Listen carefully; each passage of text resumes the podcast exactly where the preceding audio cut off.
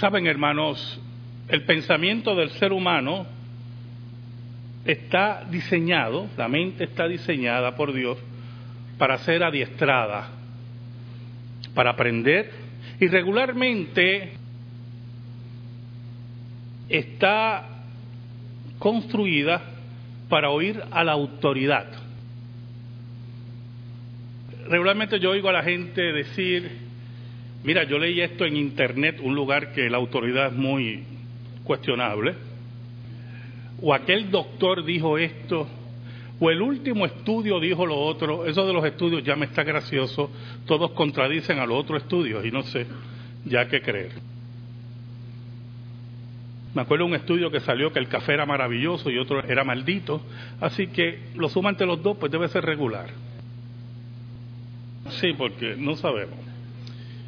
Pero la mente está diseñada para ser adiestrada, para aprender. Y cuando los gobiernos deciden en forma solapada adiestrar la mente de sus ciudadanos mediante diferentes leyes, no se dan cuenta del alcance de las mismas. Porque muchas veces los que buscan es la gloria de los momentos que son considerados como libertarios, momentos de adelanto del pensamiento y no le importa la preparación del pueblo, no le importa la preparación de nadie, sino sonar intelectuales, sonar de avanzada. Por eso también los medios de comunicación tienen una responsabilidad muy grande en lo que anuncian y en lo que enseñan. Por eso no es tan sencillo, y se lo he dicho muchas veces, y se lo vuelvo a repetir en esta tarde, tener un programa de radio. Esto es una alta responsabilidad. Porque el que lo escucha, lo escucha usted pensando que en usted hay un cierto marco de autoridad. Quiero que me acompañen a Filipenses capítulo 4, versículos 8 y 9 Filipenses 4, versículos 8 y 9. Dice así el apóstol Pablo, estando preso a la iglesia de Filipo. Por lo demás, hermanos, todo lo que es verdadero, todo lo honesto, todo lo justo, todo lo puro, todo lo amable, todo lo que es de buen nombre, si hay virtud alguna, si algo digno de alabanza en esto, pensad. Lo que aprendisteis y recibisteis y oísteis y visteis en mí, esto haced, y el Dios de paz estará con vosotros. Oramos. Te doy gracias, Señor por tu palabra eterna, que no se equivoca. Tu ley santa, que no se equivoca. Perdónanos porque hemos sido infieles, pero tú permaneces fiel. Escóndenos bajo la sombra de la cruz y que tú seas proclamado. Llega a las necesidades de tu pueblo por el poder del Espíritu Santo. En el nombre de Jesús. Amén. Y amén. Hubo un hombre que algunos de ustedes recordarán, no por su época, ¿verdad? Pues fue hace mucho tiempito atrás. Orson Welles. Orson Welles fue también director de películas en Hollywood. Pero también fue hombre de la radio. Un día, este joven decidió transmitir un programa muy vívido, La Guerra de los Mundos. y anunció por la radio que estaba ocurriendo una invasión marciana en el área norte de los Estados Unidos, con una vividez y una certeza tal que hubo una histeria colectiva en los Estados Unidos, personas se suicidaron, bueno, aquello fue un caos.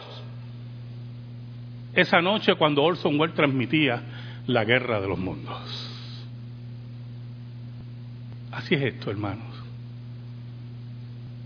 Así de terrible es la transmisión de las ideas. Cuando en nuestro país los legisladores legislan y nos dicen, sin decirlo, que el incesto no es ningún problema,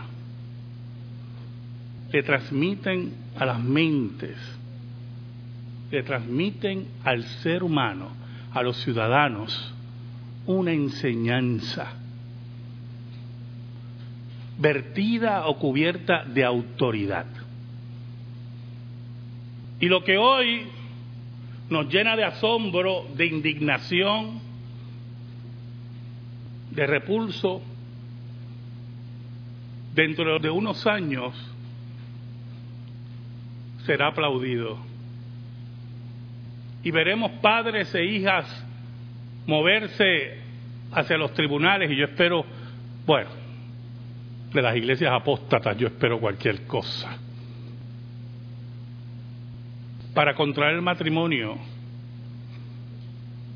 cuando veamos hermanos, porque un grupo de políticos irresponsables que se creen de avanzada enseñaron esa mentira. Ahora, ¿qué nos dice el apóstol Pablo a la iglesia? Por lo demás, hermanos, todo lo que es verdadero. Mi esposa me leyó una cita ayer, creo que fue de, un gran filósofo puertorriqueño, Ricky Martin, que decía, la verdad es tan verdad que puede cambiar. Y yo, wow, qué profundidad. Lo que es verdadero, lo que está basado en la ley de Dios, lo que está basado en el carácter y en los preceptos de Dios, no tiene cambio. Porque lo que es verdadero ayer es verdadero hoy. Y por eso el apóstol Pablo invita a la iglesia de Filipo a meditar, a profundizar en lo verdadero, en lo correcto, en lo que le da razón a la vida, porque la verdad que no cambia nos establece las pautas de la vida y del acontecer. Pero usted preguntará, pastor, ¿qué es lo verdadero para el apóstol Pablo? Dios, escuche bien hermano, Dios es el único con la autoridad de establecer lo que es verdadero. Más nadie puede establecer lo que es verdadero. Nosotros estamos llamados a seguir lo que Dios ha establecido como verdadero. Dios ha enloquecido la sabiduría del mundo. Su ley y su palabra es la revelación de lo verdadero. Su ley y su palabra completa, desde Génesis a Apocalipsis. Esta semana hablábamos con una hermana de unas verdades, hermano Ángel Carrasquillo y un servidor, y cuando le mostrábamos algunos versículos, le mostrábamos, ella decía que para ella era difícil esos pasajes. Y cuando le mostrábamos otros, le decíamos, si para ti estos son difíciles, para otros estos que te estamos mostrando también son difíciles. Y el problema aquí es que no es cuestión de gusto. La palabra está para moldear nuestra vida, para hacernos hombres y mujeres de verdad, verdaderos. Por eso el apóstol Pablo nos invita a meditar, a profundizar en lo verdadero, porque eso moldeará nuestra mente a la mente de Cristo y a la autoridad de Dios. Los políticos, los de avanzada, no están aquí para dictar leyes en contra de la ley de Dios.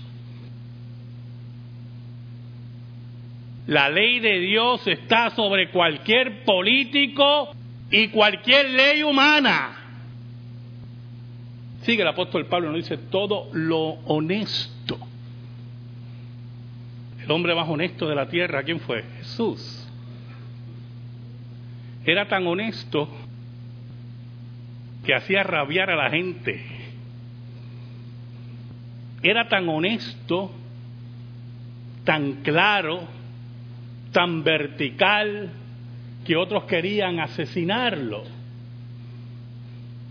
Y el apóstol Pablo nos invita a meditar y pensar y moldear nuestra mente en lo honesto, en lo claro, en lo transparente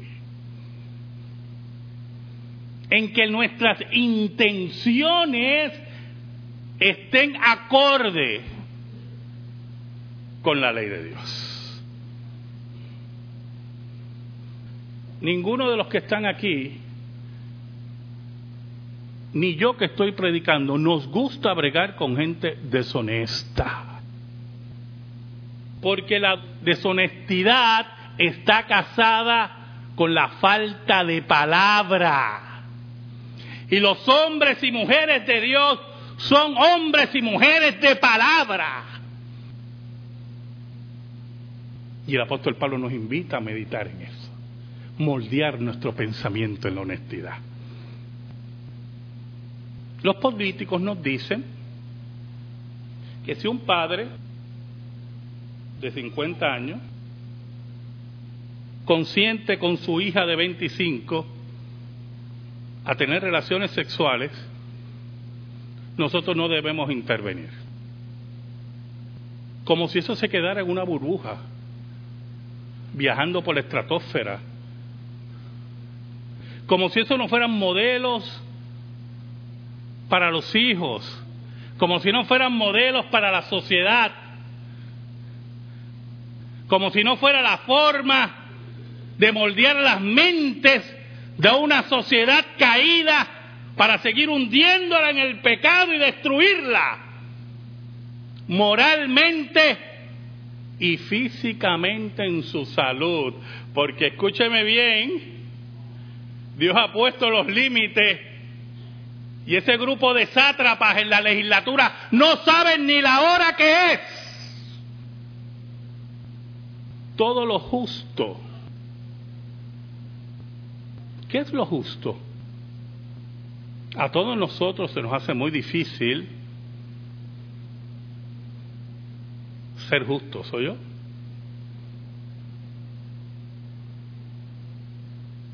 Pastor, yo soy una persona justa. No, yo no lo niego.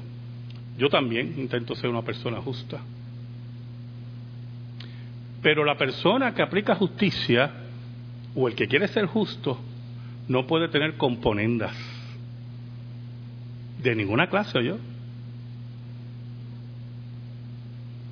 Y muchas veces, muchas veces, hace poco tuve uno, caso, usted me va a entender, cuando la sangre pesa más que el agua. ¿Usted me entiende, verdad, hermano? Hace poco tuve eso. Y le dije a esa persona, la sangre pesa más que el agua. Tienes que salir de allí. Porque no importa cómo haya sido entrenado, si no está entrenado en lo justo, no le va a importar la verdad. Yo le comentaba a un grupo de hermanos esta semana pasada estaba en mi manía de tortura de revisar la vida de fundadores de sectas. Y, digo que es tortura porque yo me, escandalizo en una forma tal, y digo, pues yo sigo leyendo esto. Y estaba leyendo la vida de Herbert Armstrong, fundador de la Iglesia de Dios Universal, que se mostraba como un hombre rígido, firme en la secta que había fundado. Miles de personas lo seguían. Bueno, era una cosa tremenda. Y un día se descubrió que su hijo, que era el vicepresidente de la secta, es raro, ¿verdad? Hombre casado, había tenido relaciones con más de 200 mujeres de la secta. Y cuando fue descubierto, su padre, su padre, el profeta, lo mandó a un estado allí, le dio tres palmaditas en la espalda y lo mandó a un estado como desterrado. Y a los tres meses volvió. Porque no conocen lo que es justo. Porque no están adiestrados en lo justo. Porque sus mentes están entenebrecidas. Su conciencia está totalmente cauterizada. No le importa a Dios. Por eso no conocen el otro axioma del apóstol Pablo. Todo lo puro. ¿Sabe lo que es la pureza, hermano? Esa palabra nos gusta mucho, ¿verdad? Cuando nos dicen este agua pura. ¿Verdad que sí? Tiene que ver con lo verdadero. Usted como ser humano, cree que usted merece justicia y pureza. No quiere nada que contaminado. Y el apóstol Pablo nos invita a meditar en lo puro, en lo que no es contaminado. ¿Y cómo se contamina lo puro, hermano? Cuando se trae a lo puro lo que no es parte de su naturaleza. Y en la iglesia cristiana, en la iglesia primitiva, ocurrían muchos problemas, culto a los ángeles, gnosticismo, todos esos problemas morales, doctrinales, que afectaban lo puro, lo que es difícil de mantener y por eso el apóstol Pablo dice, mediten en lo puro, en lo que es correcto, en lo que no se puede contaminar. Yo le dije a ustedes hace varios meses atrás sobre un sermón sobre noviazgo y matrimonio, que una de las razones por la cual llegaban a las iglesias y las iglesias se convertían en iglesias apóstatas es porque ocurrían noviazgos y matrimonios con impíos.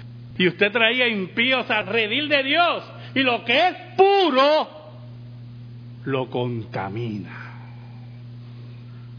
Y están en la asamblea de la iglesia. Y están en la mesa de Dios.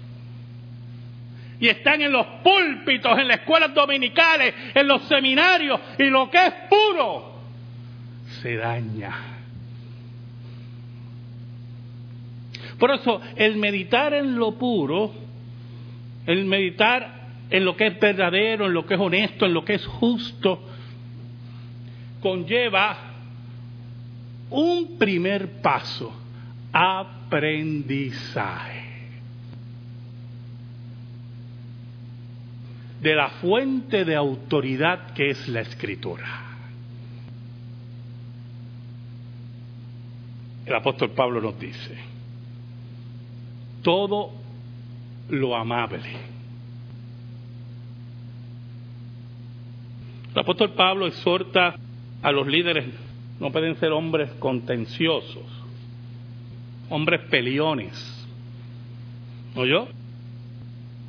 Y usted tiene que ver eso dentro del contexto de la iglesia de Cristo. Dentro del contexto de la iglesia de Cristo. La iglesia de Cristo es un solo cuerpo, donde aquí nosotros conversamos nuestros problemas y buscamos qué? Soluciones a nuestros problemas. Porque aquí nosotros aprendemos que todas esas características que el apóstol Pablo nos dice nos hace hombres y mujeres amables Pero pastor, algunas veces aquí, desde, aquí, como que estamos peleando mucho. No, yo no estoy peleando con usted, yo estoy peleando con los enemigos de la iglesia. Con esos, esos hay que velarlos, yo. Hay que estar al lado de ellos como la muerte aquí, detrás de la orejita. Decirle, yo estoy aquí, oíste porque esos vienen a desparramar, porque Cristo dijo, el que no recoge conmigo, desparrama. Por eso la amabilidad, que por cierto veo entre ustedes, que me llena de tanto gozo. El jueves pasado tuve una reunión de ancianos y diáconos. Oiga, qué, qué, caballeros esos hermanos. Y con diferencias y con discusiones, pero la amabilidad porque hay que buscar soluciones. Porque esta es nuestra casa y este es el reino de Dios. Y aquí reina Cristo. Por eso el apóstol Pablo nos invita a meditar en lo amable. Todo lo que es de buen nombre. Mire, todo lo que vale la pena imitar. Yo tengo que admitir, yo, yo, Voy a decir un pecadito mío. Ve cómo lo reduzco rápido, pecadito. Así somos. Así somos. Gusanos que nos arrastramos. Que yo no tengo mucha paciencia guiando, yo. Maralul de una vez se montó conmigo y dice, el pastor va rápido. Yo creo que lleva a agarrar atrás orando. Pero el viernes pasado iba para Ponce, iba mi esposa conmigo, y había alguien frente a mí, y decía, pero ven acá, este no sabe que está en una autopista. Y Diana me decía, pero pásale. Pero es que hace en la izquierda, debe estar en la derecha. Yo dando una clase. Entonces perdemos la paciencia por esa tontería en una autopista que tiene tres carriles. ah, hermano. y, y no somos gente que meditemos en todo aquello que es de buen nombre. Muévete y pásale. y no sabemos imitar y meditar en cosas maravillosas de la vida, en lo importante de ser hombres y mujeres claros, hemos perdido a Puerto Rico. Añade el apóstol Pablo, si hay virtud alguna, si algo digno de alabanza, en esto pensad. La mente del creyente, adiestrada por Dios en su palabra. En el primer paso del aprendizaje, en esa palabra eterna. Esa mente del creyente, nos dice el apóstol Pablo, debe ser aquella que piensa en lo honesto, en lo justo, en lo puro, en lo amable. Todo lo que es de buen nombre. Si hay virtud alguna, si hay algo digno de alabanza, en esto pensar que no ocupemos nuestra mente en las mentiras de los enemigos de Dios, que no ocupemos en nuestra mente en la basura y el amarillismo de este país, que nos desliguemos de los políticos enemigos de la cruz y seamos fieles a Dios y a la confesión de fe de Westminster que nos dice que ningún gobierno puede hacer leyes que afecten el matrimonio y promuevan el incesto. Por eso el apóstol Pablo en el versículo 9 nos dice, lo que ustedes aprendieron, déjenme no usar ese Reina Valera el 60, aprendiste y, con, y digan con leíste y por ahí, y, y la lengua a mí se me traba un poco. Lo que ustedes aprendieron, porque los apóstoles y la iglesia de Cristo era el camino correcto porque lo habían aprendido del maestro, aquel que había vencido la muerte. Lo que ustedes aprendieron, lo que ustedes recibieron. Hay muchas formas de aprender. Oye, hermano. Jesús envió a los apóstoles a dar testimonio del maestro llevar las enseñanzas de Cristo. La didache, la enseñanza. No solamente era el aprendizaje, por ejemplo, sino también el aprendizaje del dictado del magisterio. Pero también nos invita el apóstol Pablo, no solamente lo que ustedes aprendieron en esas aulas improvisadas de los apóstoles, sino también lo que oyeron y ustedes vieron. No solamente el testimonio que vimos a Jesús, tocamos a Jesús, caminamos con Jesús, sino también que vivimos como Jesús. Y así como el apóstol Pablo escribió esta carta, rumbo a la muerte, aprendiendo de su maestro, que no había nada que lo detuviera, ni aun la muerte ni imperio alguno. El apóstol Pablo dice, y recibisteis y oísteis y visteis en mí. Hermano, solamente un apóstol puede decir eso. Yo jamás me atrevería a decir una cosa así. Hombres llamados por Dios a enfrentar el imperio romano el imperio de las tinieblas. Y no tenían grandes templos, ni abolengo, ni nombres, sino exalzar el nombre de Cristo su Rey.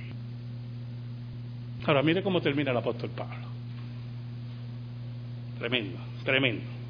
Una promesa. ¿Sabe que en esta época le gusta hablar mucho de promesas, verdad? Las promesas de Dios. Cuando usted, yo se lo dije una vez a ustedes, cuando yo tenía la distribuidora, eso es lo más que yo vendía. Un librito bobo ahí de 3.99 promesas de Dios, muchachos, se lo vendía, que eso era. La Biblia creo que se quedaba corta. La gente buscando promesas de Dios y promesas de Dios. Porque no pueden vivir según como Dios ha dictado, sino quieren vivir como ellos se han dictado la vida. Mira una promesa de Dios en el apóstol Pablo. Y el Dios de paz estará con vosotros. No el Dios de la guerra, que tiene derecho a ser el Dios de la guerra, y lo es. No el Dios de la ira, porque tiene ira, y lo es. El Dios de paz. Porque yo te aseguro que si sigues los pasos que dice el apóstol Pablo, la paz de Dios, que sobrepuja todo entendimiento, estará cerca y siempre en tu vida. Mi pasos dejo, mi pasos doy. No como el mundo la da, yo os la doy. No se turbe vuestro corazón, ni tenga miedo. Amén. Gracias te damos, Señor, por tu palabra eterna. Y te pedimos, Señor, en el nombre de Cristo, que esa palabra esté en nuestra vida y en nuestro corazón. Por Cristo Jesús. Amén. Y amén. Estamos en silencio, hermano.